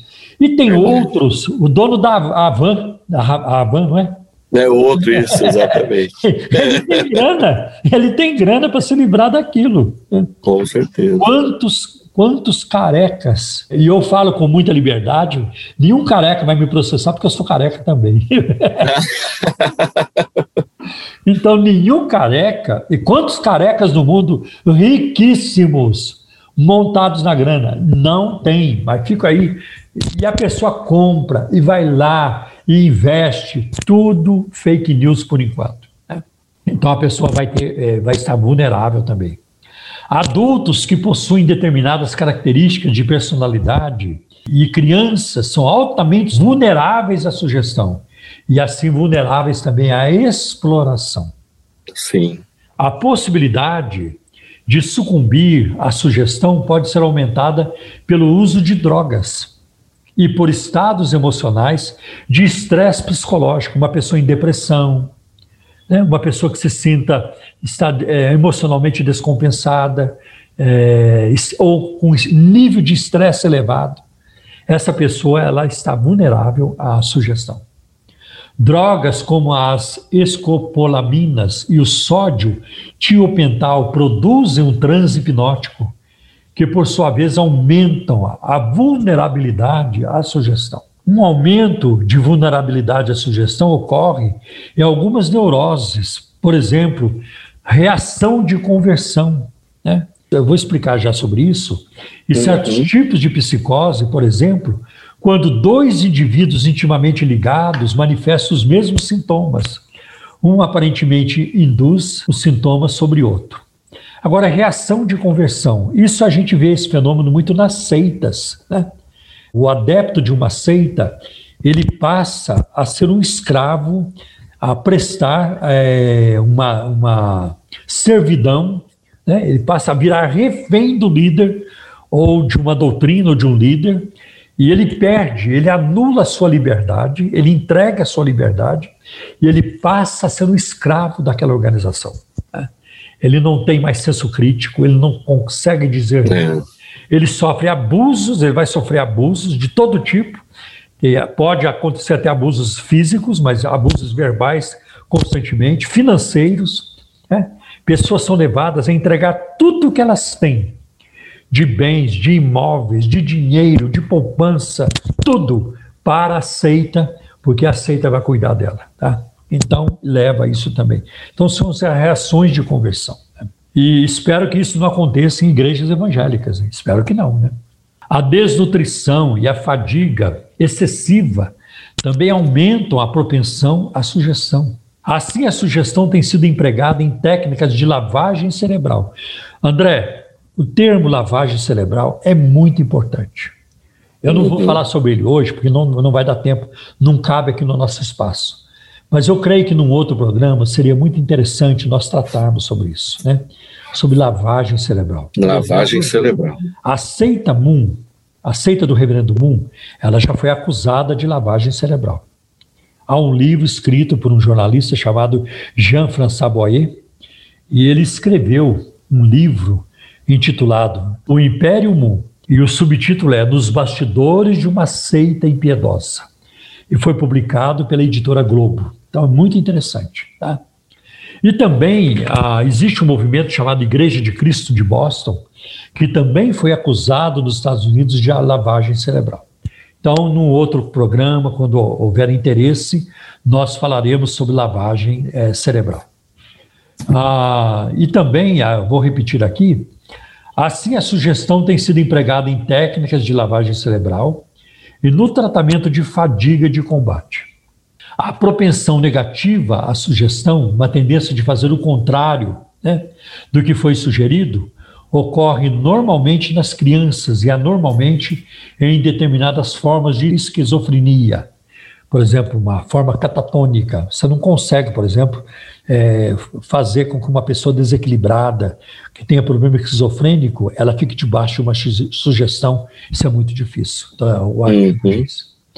Em geral, a ideia ou atitude sugerida vem de uma fonte fora do sujeito, chamada heterossugestão. Na autossugestão, a fonte da ideia ou das atitudes vem de dentro do indivíduo. Tá? Então, tem indivíduo que se autossugestiona. Eu vou conseguir, vai dar certo, e tudo isso. Eu vejo isso, por exemplo, na teologia da prosperidade. Né? Essas, essas técnicas de, auto, de sugestão acontecem muito. Eu vou orar, e quando eu orar, você vai cair. Quando eu pôr a mão na sua cabeça, o poder de Deus virá sobre você e você vai cair. Eu vi muito isso, isso ainda acontece. Isso Sim. ainda acontece, né? Então, é, é, pessoas, por exemplo, que, sob, debaixo de, de, dessas sugestões neopentecostais, a, o movimento da gargalhada sagrada, a unção do riso, trouxe muito disso, as pessoas caindo, é, Aqueles encontros, pastor, lá do G12. Sim, do G12. As pessoas, né, nesses encontros aí da, da unção do riso, as pessoas imitando é, leão, andando de quatro no púlpito, né? Ah, imitando é, serpentes, se contorcendo no chão. Complicado, né? Exatamente. É, e um punhado de outras práticas. Imitando peru, né? é, aves voando, né, ficam abanando os braços, as mãos, como se estivesse voando. Então, é, essas coisas chegam até na igreja evangélica, infelizmente. Mas, como é, escreveu o apóstolo, como escreveu, como diz a Bíblia, mas vocês não aprenderam assim de Cristo. Não foi isso que nós aprendemos de Jesus, com Jesus, não é? Então, acho que nós respondemos aqui de uma forma até demorada e ampla sobre essa questão é, da, do hipnotismo. Sim, mas é bom, né, pastor? É bom a gente procurar esclarecer o máximo possível os nossos ouvintes. Pastor, nós temos uma pergunta aqui da Cristiane, ela é lá de Guarulhos. Ela gostaria de saber a respeito do aleijado no tanque de Betesda, se foi literalmente um anjo que descia de tempos em tempos ali e agitava as águas, ou se é apenas uma crença, uma lenda, um mito. André, eh, vamos lá. Nós, há alguns meses, tratamos dessa questão aqui no programa, mas eu acho que eh, nossa irmã não ouviu e pode ser Isso. que muitas outras pessoas ainda também perderam aquele programa de alguns meses atrás. Né? Eu vou me valer de alguns autores para responder essa pergunta, porque é um texto muito controvertido. É o de João capítulo 5, versículo de 1. É, André, seria bom Vou pedir para você é. ler é, João capítulo 5. Vamos ver até onde vamos. A partir do primeiro versículo até o versículo, até o versículo 10. Tá certo. Então vamos ler. Algum tempo depois, Jesus subiu a Jerusalém para uma festa dos judeus. Há em Jerusalém, perto da Porta das Ovelhas, um tanque que em aramaico é chamado Betesda, tendo cinco, tendo cinco entradas em volta. Ali costumava ficar grande número de pessoas doentes e inválidas, cegos, mancos e paralíticos. Eles esperavam um movimento nas águas. De vez em quando descia um anjo do Senhor e agitava as águas. O primeiro que entrasse no tanque, depois de agitadas as águas, era curado de qualquer doença que tivesse. Um dos que estavam ali era paralítico, fazia 38 anos. Quando o viu deitado e soube que ele vivia naquele estado durante tanto tempo, Jesus lhe perguntou: Você quer ser curado? Disse o paralítico: Senhor, não tenho ninguém que me ajude a entrar no tanque quando a água é agitada. Enquanto estou tentando entrar, outro chega antes de mim. Então Jesus lhe disse: Levante-se, pegue a sua maca e ande. Imediatamente o homem ficou curado, pegou a maca e começou a andar. Isso aconteceu num sábado, e por essa razão os judeus disseram ao homem que havia sido curado: Hoje é sábado, não lhe é permitido carregar a maca. É, André, eu acho que seria muito importante é, você ler também o 11. Mas ele respondeu: O homem que me curou disse: Pegue a sua maca e ande. André, os versículos seguintes são tão maravilhosos, mas nós não temos tempo de elaborar tudo isso. Mas é, é, é cada detalhe muito interessante é, nos versículos seguintes até o versículo 15. Depois vocês em casa aí é, olhem este texto, é maravilhoso. Né? Eu vou me valer como de alguns autores, como disse, vou começar com F. F. Bruce. E primeiro ele trata do, do nome Bethesda, do tanque de Bethesda. Tanto a evidência, a prova de manuscritos para o nome, quanto o seu significado exato são incertos.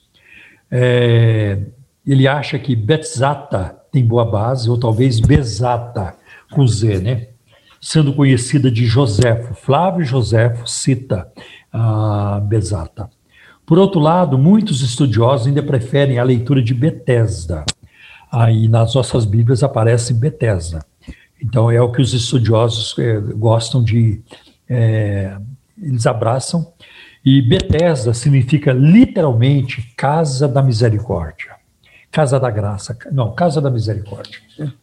E é isso que a igreja do Senhor deve ser, né? Casa da misericórdia. E apesar de ser verdade que alguns manuscritos omitem o final de João capítulo 5, versículo 3, o esperando o movimento das águas, e, e o versículo 4 todo, alguns manuscritos não têm, né, que fala do anjo que descia em certo tempo no tanque. Também é fato que o acontecimento em questão, e as palavras do homem, em João capítulo 5, versículo 7, não faria sentido se essa parte do texto fosse eliminada. O que está acontecendo? Olha, no versículo 7, o enfermo respondeu, né, aquele homem respondeu, aleijado: Senhor, não tenho homem algum que, quando a água é agitada, me meta no tanque, mas enquanto eu vou, desce outro antes de mim. Tudo bem. O versículo 7 não é questionado. O versículo 7 aparece nos manuscritos. Então o que é que acontece? Como explicar o versículo 7 sem o versículo 4, sem o final do versículo 3? esperando o movimento das águas. Não há problemas no versículo 7, mas como explicá-lo? Sem o final do versículo 3 e sem o versículo 4. Olha que interessante. Né? Então, isso é muito bom, saber disso. Porque alguém, especialmente um homem enfermo, havia tantos anos, ficaria no mesmo lugar se não acontecesse nada de especial ali. Se, por exemplo, passasse dois anos, três anos, se passasse cinco anos, dez anos, sem agitação ali das águas, ele ficaria lá? Não. Me leva embora, não quero mais ficar aqui. Mas ele estava, ele estava lá há 38 anos, é isso? 38 anos. Ele esperou 38 anos, né? Então, é, seria de se esperar que depois de 38 anos, em que nada acontecera a ninguém, o homem perdesse as esperanças e fosse para outro lugar? No entanto, parece mais sábio aceitar o fato de que algo extraordinário mantinha todas essas pessoas deficientes junto ao tanque à espera da cura. Então, alguma coisa acontecia. É. Então, essa explicação do F.F. Bruce acho muito plausível, né? E Sim. agora tem a explicação também do Craig Kinner, no seu comentário aí histórico, né, do Novo Testamento, nosso conhecido teólogo, né? Sim. Ele diz o seguinte, sobre João 1 e 1, sobre João, capítulo 5, versículo 1. João não especifica qual das festas judaicas ah, estaria levando Jesus a viajar para Jerusalém, embora alguns manuscritos registrem a festa, querendo dizer a festa dos tabernáculos, como na tradição judaica, e não na da Páscoa.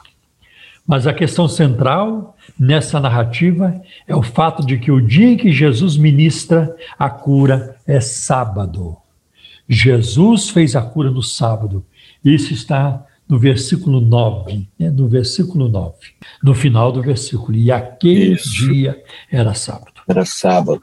Embora os estudiosos do assunto não concordem sobre a localização de Betesda ou sobre a ortografia exata da palavra, cada um quer escrever de um jeito, mas a Betesda prevaleceu. A localização que a maioria desses estudiosos em geral favorece é a que fica debaixo do mosteiro ou da igreja de Santana, em Jerusalém. Tá? Então tem o local. A localização tinha dois tanques idênticos, sendo rodeado por quatro alpendres ou pórticos, e um pórtico ou alpendre bem no meio, separando os tanques. Embora João escreva após a destruição de Jerusalém, no ano 70, a sua lembrança da localização é bastante acertada, bastante acurada. Esse local foi mais tarde utilizado como santuário de cura pagão. Devido à tendência antiga de reutilizar velhos santuários, a comunidade judaica, no tempo de Jesus, provavelmente via esse tanque como lugar da cura. As autoridades do templo, sem dúvida, não aprovavam. Afinal de contas, tanques sagrados em santuários de cura eram características de cultos gregos como o de Asclépio, um deus grego. Mas a religiosidade popular em geral ignora as contradições da religião que os líderes espirituais são mais fáceis de entender. Quanto ao versículo 4, o Craig Kinner diz: Este versículo talvez não seja original, mas provavelmente foi acrescentado ainda cedo por algum escriba familiarizado com a tradição de cura em Betesda. E este versículo 4 explica o versículo de outra maneira inexplicável, que é o versículo 7. Senão não teria explicação para o 7. Quanto ao versículo 5, o Craig diz: Lá estiver o homem enfermo é, mais tempo que a duração de vida de muita gente na antiguidade, mais ou menos o mesmo tempo que Israel peregrinara no deserto. Os antigos relatos sobre cura em geral mencionavam por e quanto tempo o paciente estiver enfermo, de modo a enfatizar a grandeza da cura. É, é como o paralítico na porta formosa do templo, é, em, Bete, é, em, Atos capítulo 3, versículo de 1 a 6. Né? Lá diz, né, ele tinha mais de 40 anos, para enfatizar a grandeza da cura. Devido ao tempo, nada mais, nem mesmo este tanque conseguiria restaurar-lhe a saúde. E, na verdade, ele esperou tanto quem é que ele estava esperando? Não agitação, mas Jesus. Jesus. Aleluia. Ele foi curado não pela água agitada, mas pelo príncipe da paz. E chegou e o curou. Bom, a nota de rodapé da NVI para João capítulo 5, versículo 2 diz, é, da nova versão internacional, da Bíblia de Estudo diz, lá há um tanque, não diz havia. Isso pode significar que o tanque ainda existia quando esse evangelho está sendo, estava sendo escrito, isto é, que João escrevia antes da destruição de Jerusalém. É. E aí ele também trabalha com, sob o termo, o, o nome Bethesda. Ele diz: os manuscritos registram vários nomes, mas um dos rolos do Mar Morto parece demonstrar que Bethesda é o nome certo. O local é geralmente identificado com os tanques geminados perto de onde atualmente existe a igreja de Santana.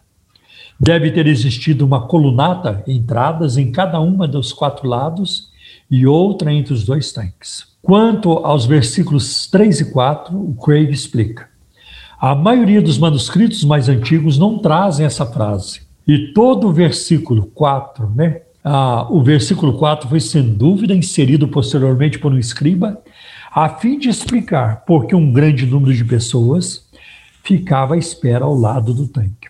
E eu quero aqui fazer menção também ao comentário do livro de João, de William Hendrickson, publicado pela editora Cultura Cristã. E na página 253, ele diz que Tertuliano, um dos pais da igreja, que viveu do ano 145 a 220 da, depois de Cristo, mostra, Tertuliano mostra que já conhecia essa passagem, pois ele declara: um anjo, com sua intervenção, agitava a piscina em Betesda. As pessoas que se encontravam enfermas aguardavam por ele, pois qualquer um que fosse o primeiro a descer as águas depois de se banhar, deixava de se queixar. Então, está aí a nossa resposta para este texto, é um texto é, desafiante, mas que é a palavra de Deus também. É assim que eu creio. Programa Um Toque de Deus. Um Toque de Deus. Perguntas e respostas no programa Um Toque de Deus. Amém. Glória a Deus. Nós temos ainda muitas perguntas, pastor. Vamos aqui para a pergunta de Jussa, da Jussara. A Jussara ela é de São Bernardo do Campo. E ela gostaria de saber, pastor, se nós podemos afirmar que Adão e Eva, que eles tiveram filhos ainda no jardim do Éden. Olha, já ouvi algumas pessoas comentarem sobre isso, até por causa de é, Gênesis capítulo 3, versículo 20, né? Onde diz, né? Você vai ler, por favor? Leio aqui. Adão deu à sua mulher o nome de Eva, pois ela seria a mãe de toda a humanidade. André. Então já dá sequência. Bem, André, com, com base neste versículo que você acabou de ler, é, algumas pessoas dizem que a Eva teve filhos com Adão antes da queda, antes de, é, de pecarem, né, de desobedecerem a Deus no jardim do Éden. Mas a palavra de Deus nada diz sobre isso. Né? Nós vemos, por exemplo, é, nós vemos, por exemplo, em Gênesis capítulo 4, é quando surgem os primeiros filhos de Adão e Eva. Né? Tanto que o capítulo 4 de Gênesis começa assim: conheceu Adão, a sua mulher, e ela concebeu. Tá? Ora, se tivesse nascido filhos antes da, da queda, também a Bíblia teria colocado isso. E Adão conheceu a Eva, e eles geraram, geraram filhos, geraram filhos. Mas isso não acontece na narrativa. Tá? E nós não podemos, essa é chamada falácia do silêncio. É, argumentar em cima do silêncio. Mas a Bíblia não diz que ela não teve. Mas esse argumento é a falácia do silêncio. Então Sim. eu posso dizer que Jesus, ele morou um tempo da vida dele em Paris. ele morou um tempo em Paris. Mas como assim? A Bíblia não diz. Mas a Bíblia não diz que ele não morou. Exato. A Bíblia não diz que ele não morou. Então, a, então essa é a falácia é o é em cima do silêncio, o argumento do silêncio. Tá? Então, agora, se Eva tivesse tido filhos com Adão antes da queda, como ficaria? Não há menor, menor menção de filhos. E eles seriam filhos perfeitos? Tá? Eles não seriam atingidos então pela queda? Porque porque Adão e Eva teriam pecado depois. Como é, olha, não é assim uma é uma questão sem solução, não há resposta para isso. Né? Então a gente não pode argumentar em cima do silêncio. Como diz uma regra de interpretação, não direi com firmeza o que a Bíblia não diz com clareza. Que a Bíblia com clareza, com clareza, verdade. Então eu não creio que ela teve filhos antes antes da queda. Começou com Caim, depois Abel e outros vieram. Né? Muitos outros vieram. Ah, isso aí. Então vamos para a pergunta da irmã Silvia. Ela é lá de Pirituba.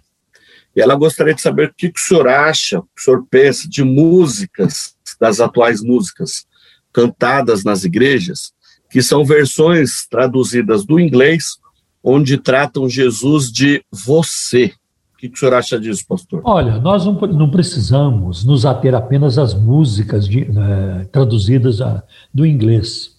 Mesmo aqui entre nós, sem qualquer influência dos americanos, tem uma nova geração de crentes que uh, precisa aprender uh, sobre reverência. Reverência. De onde nós depreendemos isso? Olha, você pega, por exemplo, no livro de Êxodo, quando o povo de Israel saiu do Egito, Gênesis capítulo 19, por exemplo, o povo chegou perto do monte uh, e o monte fumegava, o povo ficou apavorado. Né? E Deus começou a falar e o povo pediu para Moisés: Moisés, Fala para Deus não falar conosco, não. Fala para ele falar com você e você fala o que ele Fala com você. É. Fala, você está bem. É. Tá, você está bem na foto, nós não. Estamos morrendo de medo. Né? Nós estamos morrendo é. de medo. Né? Então você vê que as manifestações de Deus na Bíblia e elas eram, elas provocavam esse deslumbramento, né? Ah, tem um teólogo alemão chamado Rudolf Otto, ele trabalhou essa questão, né? Do mistério tremendo, fascinoro, né? É um, é um mistério tremendo de Deus. Então as pessoas ficavam deslumbradas, ficavam com medo. Até, olha, veja João na ilha de Patmos, o discípulo íntimo de Jesus, quando Jesus apareceu para ele, ele caiu como morto aos pés do Senhor, por causa da glória. Né? Sim. E a gente vai ver em vários momentos quando Salomão inaugurou o templo, basta olhar lá em 2 Crônicas, capítulo 5, 6, 7. A glória de Deus invadiu o templo, os sacerdotes não conseguiam parar, entrar, parar, ministrar. E a reação como é, de medo, né, é, ela, ela aconteceu muitas vezes quando Deus se manifestava a alguém ah, no Antigo Testamento e ao longo da Bíblia. Já citei até o caso de João, que é Novo Testamento. Sim. Então, a, o resgate da reverência, precisamos resgatar a reverência. Não é que nós vamos cultuar Deus morrendo de medo. O que, é que vai acontecer comigo? Deus vai me destruir? Não. É com alegria, é sim, é com liberdade, mas é com reverência. Eu tenho muita dificuldade e não consigo, é, não consigo aceitar que alguém vai orar a Deus e começa, o cara aí de cima, hum, o cara aí de cima. Eu, isso não é uma linguagem, isso não é uma, uma linguagem, é, isso não é uma atitude de linguagem que nós aprendemos com a Bíblia, com a palavra de Deus, de maneira alguma. Você quer ver como Deus ele é tratado pelos anjos?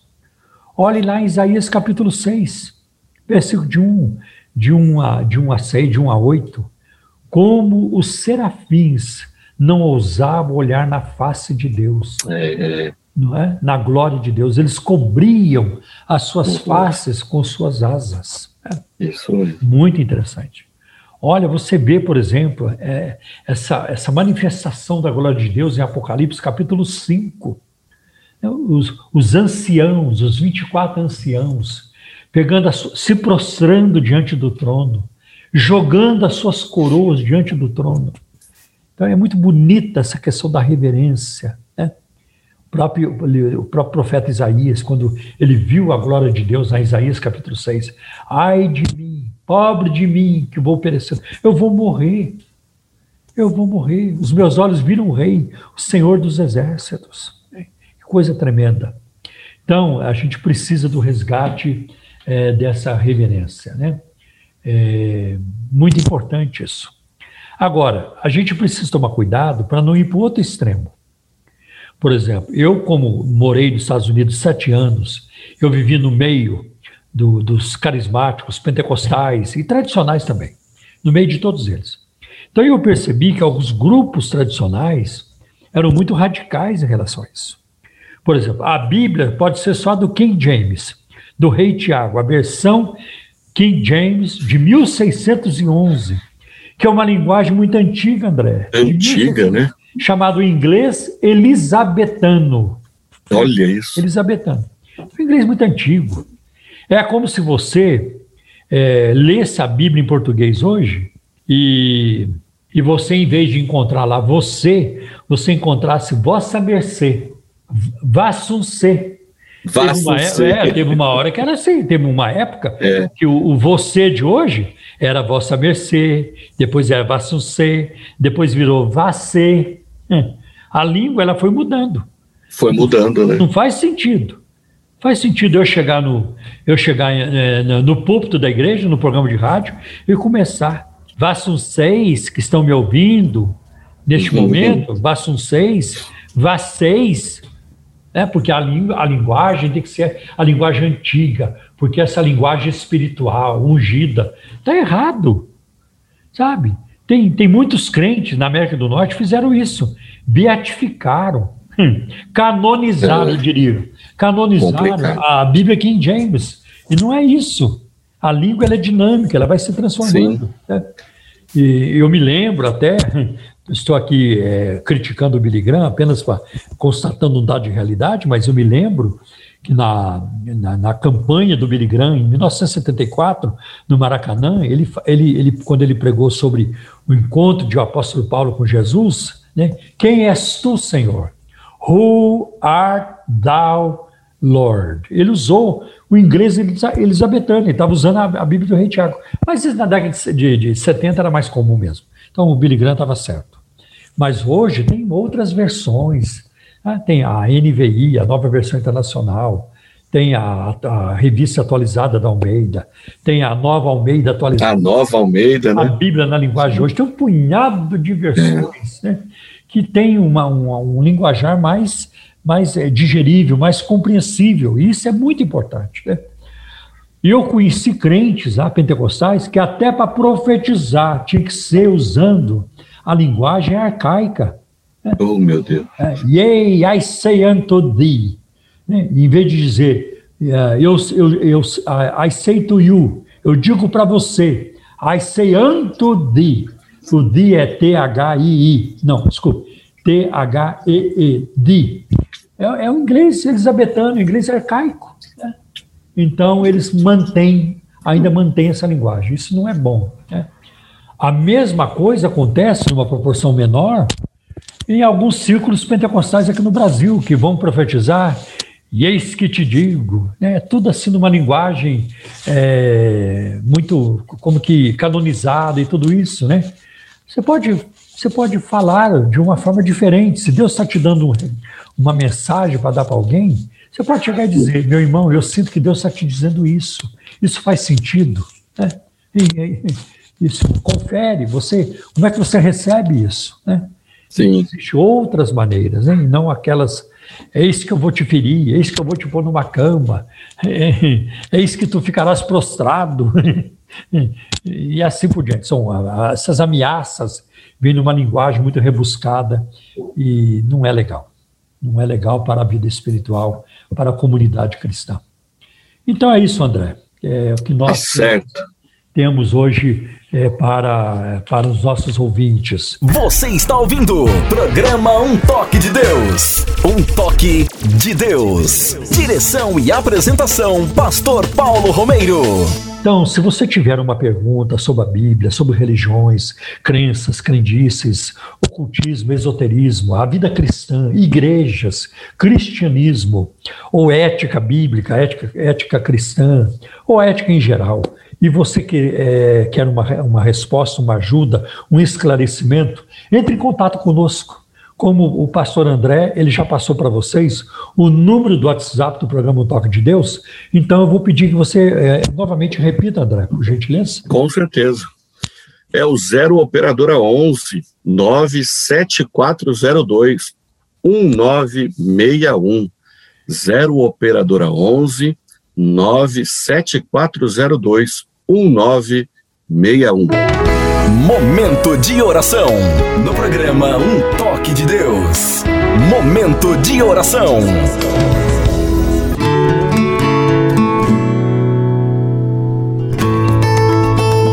Nós vamos neste momento, é, também caminhando para o final do programa, nós vamos orar. Eu quero pedir que vocês orem também, meus irmãos orem lá nas suas reuniões de orações, nas suas igrejas, nos círculos de oração, né? todas as reuniões de oração.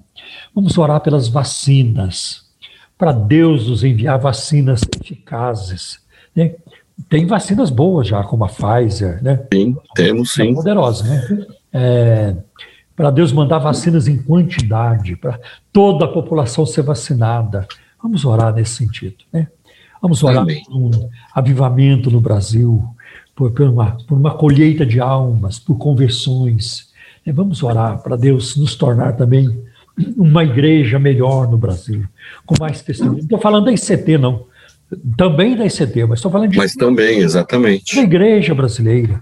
Que a igreja melhore, que a igreja abandone as heresias, as falcatruas, caixa dois, que a igreja viva com ética, que a igreja dê um bom testemunho, que as pessoas olhando para nós, igreja brasileira, vem em nós, né? Ah, que glorifiquem a Deus, né? Que sejamos sal da terra e luz do mundo. Amém? Então nós vamos Amém. orar. Vamos orar. Pedindo a bênção do Senhor sobre toda a nossa situação. Vamos orar é, também é, por todos vocês que têm mandado os pedidos de orações também. Em nome de Jesus. Amém. Vamos orar, sim. Oh, Deus. Nosso querido Pai Celestial. Aleluia. Em nome do teu Filho Jesus, nosso divino intercessor, nós buscamos a tua face neste momento, pois são muitas as nossas dificuldades, nossas dores, são a, a tristeza, meu Deus, aumentou. A dor aumentou muito, Senhor. A luta, meu Deus, se multiplicou. O Senhor sabe disso, melhor do que nós podemos expressar, porque o Senhor sabe o que acontece aqui no Brasil, na Índia, na Argentina, nos países vizinhos e nos países de longe. Quanta mortandade, Senhor. Quanta enfermidade, quantas UTIs lotadas, Senhor. Quanta intubação, Senhor. Quanta falta de ar, meu Deus. Senhor, tem misericórdia de nós. Nós não merecemos. Nós sabemos que nada merecemos de ti, que somos pecadores. Mas, Senhor, nós apelamos pela tua graça salvadora pela tua graça perdoadora, e em nome do teu filho Jesus, que morreu por nós e pagou pelos nossos pecados, levou sobre si as nossas iniquidades. Clamamos a ti neste momento. Oh, Jesus, socorre. Tem misericórdia de nós. Afasta de nós este vírus e outros é. que poderão vir. Afasta de nós essa pandemia, essa enfermidade, Senhor. Aqui no Brasil e nos outros lugares também, nos outros países também, meu Deus. Estende a tua mão, Senhor. Derrama a cura, oh, derrama Deus. a vitória, derrama a bênção derrama a saúde. Precisamos de ti, Jesus. Lembra-te dos que estão agora, Senhor, sendo levados para o hospital, dos que já chegaram lá, dos que já estão lá há tanto tempo. Senhor, tem misericórdia. Oh, livra, Senhor. Livra, salva os perdidos, cura os enfermos. Em nome de Jesus. Dá ao governo, Senhor, destreza, sabedoria, discernimento. E e rapidez também para tratar Sim, essa situação, Senhor. Em nome de Jesus, em nome de Jesus, Pai querido, tem misericórdia da nossa nação. Livra a nossa nação, Senhor, da violência, da corrupção. Livra a nossa nação, Senhor, da mentira, das falcatruas, do jeitinho brasileiro, da lei de gesto, de levar vantagem em tudo. Livra a nossa Deus. nação, Senhor da cultura, Senhor, da corrupção. Livra a nossa nação dos políticos corruptos e dos juízes corruptos, Senhor. Tira da vida pública essa gente que tantos males faz ao nosso país, Senhor. Em nome de Jesus. Sim, Deus. Senhor, socorro. salva os perdidos. Senhor, Sim, livra que estão debaixo de um vício escravizador. Quebra, Senhor, o poder do vício. Envia unção que quebra o jugo, Senhor. Em nome de Jesus. Em nome de, em nome Jesus. de Jesus. Dá-nos vitória, Senhor, em tudo que nós estamos fazendo. Em nome de Jesus. Abençoa os nossos mantenedores. Senhor, recompense-os pelo envolvimento neste ministério e sobre todas as suas necessidades. Nós oramos, Senhor, em nome de Jesus. Amém. Amém. Amém. Glória Deus abençoe vocês, amamos vocês e até o próximo programa. Para a glória de Deus. Amém. Um grande beijo a todos. Nos vemos amanhã nos nossos cultos na Igreja Cristã da Trindade. Deus abençoe a todos. Em nome de Jesus. Amém, meus irmãos. Programa Um Toque de Deus. Um Toque de Deus. Igreja Cristã da Trindade. Telefone 0 Operadora 11 3539 5919. Site www.ictrindade.com.br. Acabamos de apresentar programa Um Toque de Deus. Oferecimento Igreja Cristã da Trindade. Endereço Avenida Fagundes Filho, número 55, ao lado da estação do metrô São Judas. Um Toque de Deus. Apresentação Pastor Paulo Romeiro.